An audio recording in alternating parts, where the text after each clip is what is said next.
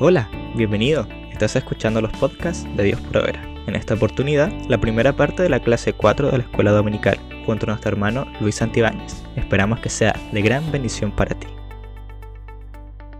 Hermanos, que el Señor les bendiga. Eh, estamos a través de este medio para poder dar inicio a la cuarta clase de Escuela Dominical, la cual vamos a desarrollar en dos partes. Entonces, esta correspondería a la parte número uno.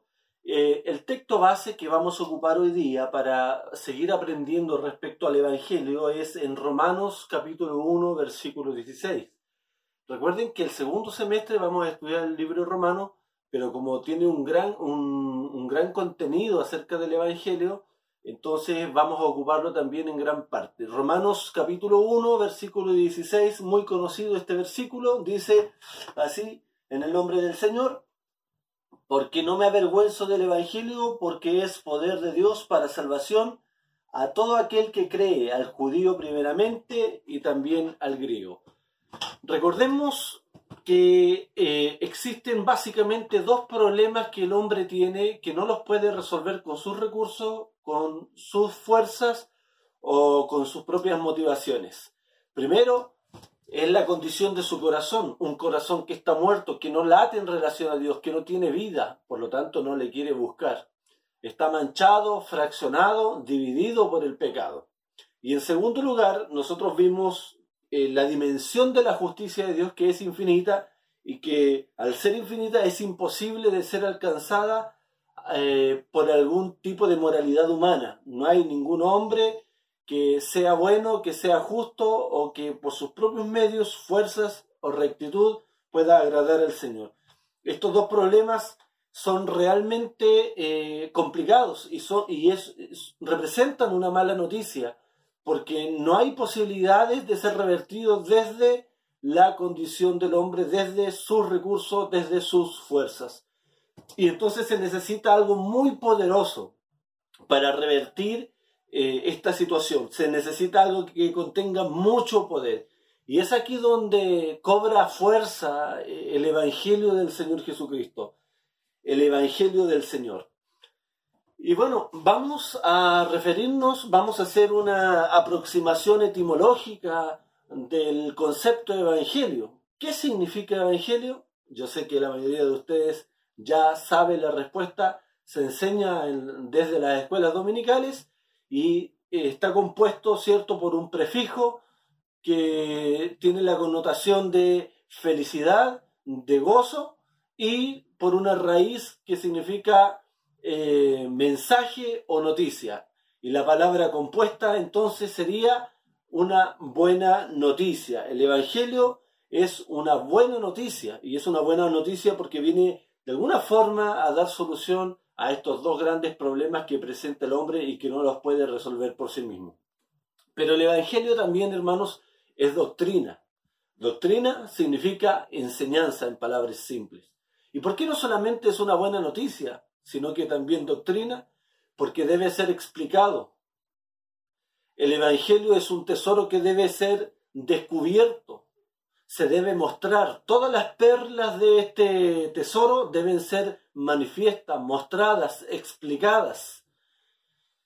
El Señor Jesucristo, cuando anduvo en, en la tierra, la Biblia declara de él que andaba predicando y enseñando el reino de Dios.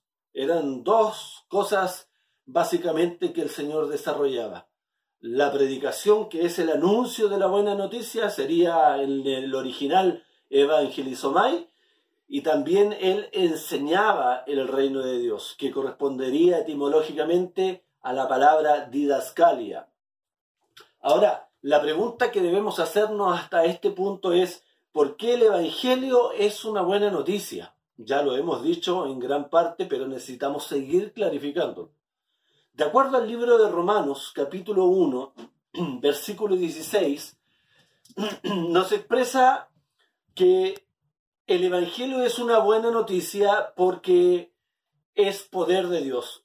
Y quiero acá hacer una aclaración que es muy importante. El Evangelio no es que tenga poder. El Evangelio es poder de Dios. Es diferente cuando eh, decimos de un anillo, por ejemplo, ese anillo tiene oro, a decir ese anillo es de oro. El Evangelio no solamente tiene parte de poder, el Evangelio es poder en sí mismo, es todo poder, es el poder de Dios en la tierra para un propósito específico que sale revelado aquí mismo en el libro de Romanos, es poder de Dios para salvación. Al judío primeramente, al israelita, pero también al griego, es decir, a los gentiles. Acá, en este pasaje, está integrado todos los seres humanos. La lógica del capítulo 1 al capítulo 3 de Romano es que todos, tanto judíos como griegos, están bajo pecado. Eso lo declara en Romanos capítulo 3, versículo 9. Todos los hombres, tanto judíos como griegos, israelitas o gentiles, están bajo pecado.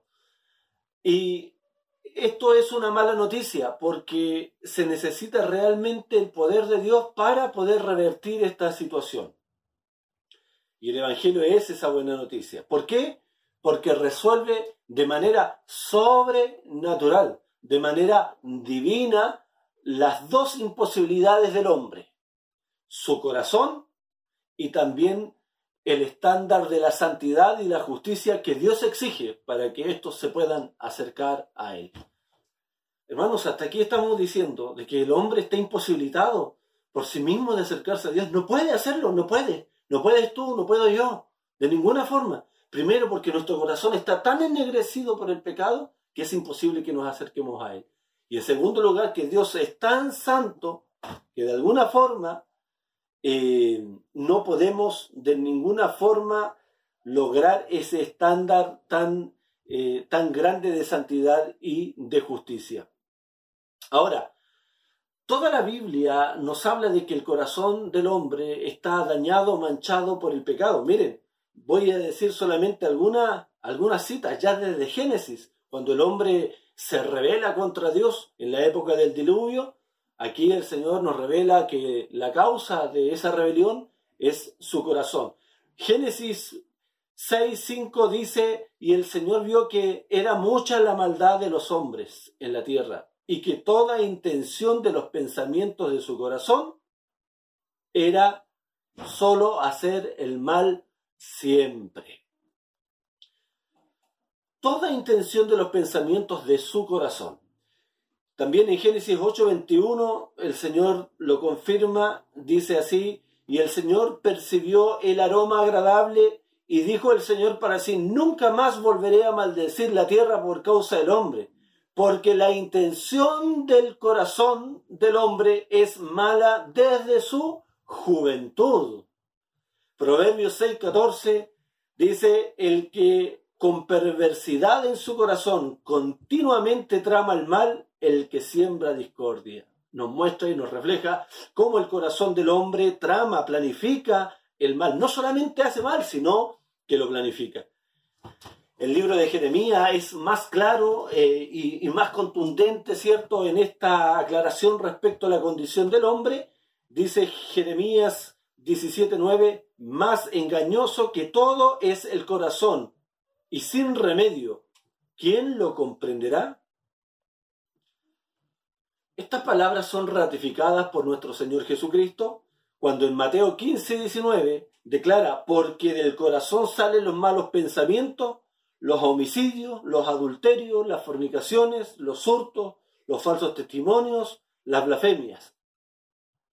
Es evidente que el texto bíblico, al leer todos estos pasajes y muchos otros más que existen y que no los he mencionado, nos muestran realmente que el problema del hombre está en su corazón que el corazón del hombre realmente es pecaminoso y es malo.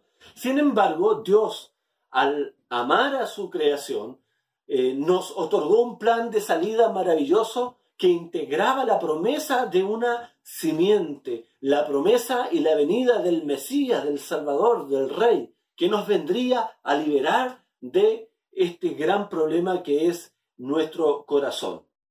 Y esto está anunciado ya desde el Antiguo Testamento, hermanos. No es algo propiamente del Nuevo. Podemos ver esta conexión maravillosa, mire, en el Pentateuco. escrito, ¿cierto?, con autoría de Moisés, 1500 años antes de Cristo, nosotros podemos observar en Deuteronomio 36 que existe una profecía, dice, además el Señor tu Dios circuncidará tu corazón. Circuncidar aquí en este contexto es limpiar. Circuncidará tu corazón y el corazón de tus descendientes, para que ames al Señor tu Dios con todo tu corazón y con toda tu alma, a fin de que vivas. Si el Señor no circuncida el corazón del hombre, el hombre va a morir. Dios necesita circuncidar, que es limpiar nuestro corazón para que la vida pueda venir a nosotros. Ezequiel también lo declara, hermanos, en el capítulo 36, versículo 26 y 28 de la nueva versión internacional, dice, les daré un nuevo corazón y les infundiré un espíritu nuevo. Les quitaré ese corazón de piedra que ahora tienen y les pondré un corazón de carne. Infundiré mi espíritu en ustedes y haré que sigan mis preceptos y obedezcan mis leyes. Vivirán en la tierra que les di a sus antepasados y ustedes serán mi pueblo y yo seré a ustedes por Dios. La gran promesa acá es la obra milagrosa que el Señor hará en el corazón del hombre en la vida del hombre les dará un nuevo corazón. Y Jeremías también, también lo, lo recalca, también lo repite en Jeremías 24:7, dice y habla acerca de esta misma profecía, y les daré un corazón para que me conozcan, porque yo soy el Señor y ellos serán mi pueblo y yo seré su Dios, pues volverán a mí de todo su corazón, de todo su corazón. Entonces, acá lo que está anunciando el Señor cientos y miles de años antes de la venida de la simiente de Cristo, es que el Señor pondrá solución al, problema del hombre. Y no es arreglando su corazón, ni poniendo un parche sobre sus grietas que lo dividen, sino dándole un nuevo corazón. Ahora, la pregunta que yo les quiero hacer hasta este momento es, ¿Dónde sale eh, confirmado? ¿Dónde se confirma esto en el Nuevo Testamento, hermanos? ¿En qué libro y en qué capítulo esto es ratificado por el Señor? La respuesta es en el libro de Hebreos capítulo 8, capítulo 8 desde el versículo 6 al 12 aproximadamente. Acá está hablando de la superioridad de Cristo como sumo sacerdote frente, ¿cierto?, al sistema sacrificial de los judíos en el Antiguo Testamento. Y el versículo 6 ya eh, nos manifiesta algo hermoso porque dice que este pacto que el Señor ha hecho con nosotros, ya este pacto por su sangre, recordemos, eh, este pacto nos explica que está basado en mejores promesas, en mejores promesas. Y nos explica que el pacto antiguo, el pacto que hizo con Moisés, si hubiese sido perfecto, no habría sido necesario un segundo pacto. Pero la pregunta que podemos hacernos hasta este momento es, ¿qué tenía de, qué tenía de imperfecto ese primer pacto hecho con Moisés el día que fueron sacados, cierto, de Egipto? El versículo 8 nos dice que el Señor reprochó al pueblo de Israel. ¿Por qué? Porque renegaron contra el Señor el día que Él los tomó de la mano amorosamente y los sacó de Egipto. Los reprochó el Señor y anuncia que establecerá un nuevo pacto con la casa de Israel y de Judá. Algún hermano dispensacionalista podría decir, pero esta es una promesa netamente para Israel, pero nosotros creemos que Em, somos el Israel de Dios. El apóstol Pablo lo clarifica. No existen dos pueblos ahora. Él de ambos pueblos hizo uno solo. Nosotros los gentiles que no teníamos salvación fuimos injertados como ramas silvestres en el olivo verdadero. El versículo 9, el 9 perdón, dice que este pacto no es como el pacto que se hicieron con sus padres el día que los tomó para sacarlos de la tierra de Egipto. Y acá está, hermanos, la diferencia del nuevo pacto. Pondré mis leyes en la mente de ellos y las escribiré en sus corazones. Yo seré su Dios y ellos serán mi pueblo, dice el versículo 10. El 11, todos me conocerán. Y el 12, la consecuencia de este nuevo pacto, tendré misericordia de sus iniquidades y nunca más me acordaré de sus pecados. Entonces la, la imperfección que nos revela el libro de Hebreos en el capítulo 8 es que este antiguo pacto era un pacto basado en leyes externas y que al ser externo entonces manifestaba un problema porque no atacaba la raíz del problema que era el corazón. El nuevo pacto es diferente, hermanos, entonces ¿por qué? Si puede responder junto conmigo sería ahí espectacular. ¿Por qué es diferente el nuevo pacto? El nuevo pacto es diferente porque está basado en mejores promesas, en, la promesa de un nuevo corazón. Esto es muy importante en la vida del creyente, hermanos. Es de mucha importancia en la iglesia por dos aspectos fundamentales. Primero, porque si nosotros comprendemos este gran problema del hombre, no vamos a estar buscando soluciones culturales, soluciones políticas, soluciones temporales. ¿Cuántos grupos de hermanos y de cristianos están siendo engañados en este tiempo y buscando en políticas gubernamentales, anexándose a partidos políticos, buscando en otras ciencias la solución a muchos problemas y males del ser humano? Y no estamos acá, hermano, haciendo un dualismo y separando absolutamente eh, todos los beneficios que ha traído la ciencia para, para, los seres humanos, la medicina, no, no estamos diciendo eso. Estamos diciendo que cuando uno habla de buscar soluciones al problema del pecado, del mal y de la maldad del corazón del hombre, uno tiene que básicamente concentrarse y referirse a, a su corazón, porque ahí está el problema, ya lo hemos comprobado a través de la escritura. Y en segundo lugar, esto es importante porque si nosotros logramos comprender y creer, hermanos, que el problema del ser humano está en su corazón, no haremos de la salvación un evento, hermanos, tan superficial. Un evento tan superficial como lo hemos hecho.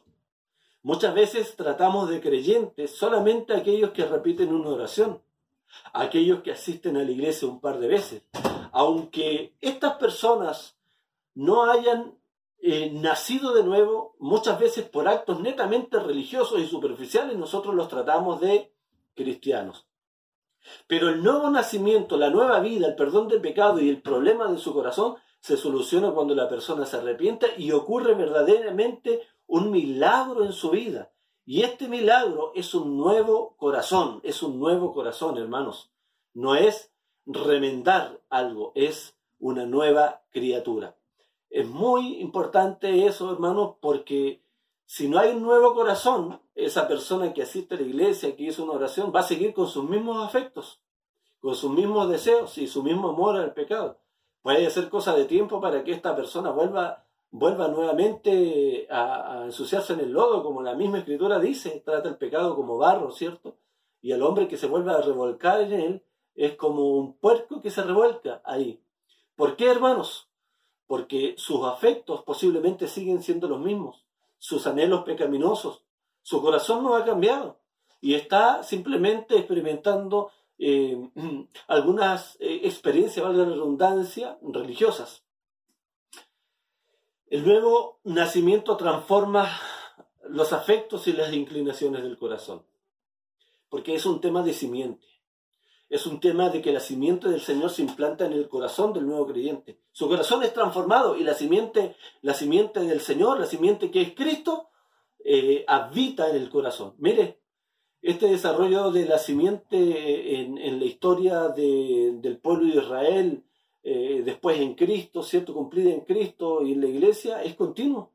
Esa simiente está anunciada, ya se manifestó en Seth, Sem, en Abraham, en Jacob, en Judá, en, David, en toda la descendencia de Jesús. Y, Cristo mismo es esa simiente prometida. Pero esa simiente ahora eh, está en la iglesia y está en el corazón de cada creyente. Por eso es que primera de Juan dice que el que ha nacido de nuevo no puede practicar el pecado. ¿Por qué? ¿Cuál es la causa? ¿Cuál es la razón que dice Juan, que nos explica Juan del por qué no puede practicar el pecado? Miren lo maravilloso que es, porque la simiente de Dios está en su corazón. La semilla, la genética, que es Cristo mismo. Nuestra vida está en nosotros viviendo ahora. Nuestro corazón ha sido cambiado, transformado por el poder del Señor. En este sentido, vamos a volver a nuestro texto base, que es Romano 1.16, porque el Evangelio es poder de Dios para salvación. El mensaje del Evangelio cuando llega al corazón de una persona es el único que puede convencer de pecado por la obra del Espíritu Santo. Y cuando esa persona se arrepiente por la convicción que hace el Espíritu Santo a través de la palabra, la única solución entonces hasta este momento es que el Señor da un nuevo corazón. El Señor hace lo que es imposible. Cuando en Lucas 18, 24, 27, el Señor les dice que es difícil que un rico entre en el reino de los cielos, los discípulos hermanos entran en shock, porque siempre ellos habían pensado que la riqueza y la prosperidad era la prueba de la bendición de Dios. Entonces ahora el Señor viene a decirle eh, que los ricos no pueden ser salvos, que es difícil que sean salvos. Entonces los discípulos se, se encuentran anodados, sorprendidos y se hacen una pregunta. Entonces, ¿quién puede ser salvo? Y el Señor responde algo maravilloso. Lo que es imposible para los hombres para Dios es posible. En otras palabras, Dios puede hacer que los afectos y el amor al dinero puedan ser destruidos en un hombre cuando ese hombre es transformado y Dios le da un nuevo corazón para que sus afectos, sus intenciones se puedan volver al Creador y pueda dejar el amor al pecado. Hermano, la asistencia a la iglesia, las obras, y muchas otras cosas más que son actos religiosos externos no transforman a la persona. La única forma de, que esa persona salga de ese mal y esa imposibilidad pueda ser de alguna forma destruida es que el Señor le dé un nuevo corazón. Y eso lo hace solamente el poder del Espíritu Santo a través de la regeneración de la palabra. Por eso la Escritura dice que hemos eh, sido regenerados por la palabra de vida. Hermanos, que el Señor les bendiga mucho y podamos reflexionar entonces respecto a esta solución que Dios le otorga a, los hombres, dándoles un nuevo corazón. Si el problema de, que el hombre esté perdido es que su corazón esté manchado, corrompido y muerto, el Señor, eh, al traer el Evangelio que es el poder de Dios mismo en la tierra, puede hacer que esa persona nazca de nuevo, como le dijo Nicodemo, y pueda tener un nuevo corazón con nuevos afectos. Y si tú, eh, amigo, vecino, que puedas escuchar esta palabra, eh, te puedo dar un mensaje. Solamente el poder del Señor puede darte ese nuevo corazón. Que el Señor les bendiga, hermanos. Vamos, eh, vamos a esperar entonces la segunda parte de, este, de esta clase número 4. Recordemos que estamos viendo, ¿cierto?, cómo el Señor viene a dar solución al problema del hombre. Hemos visto solamente el primer problema, cómo Dios lo resuelve dándole un nuevo corazón. Que el Señor le bendiga. Gracias por escucharnos. Recuerda que nos puedes encontrar en Facebook e Instagram como Iglesia Dios Proveerá. Nos vemos pronto.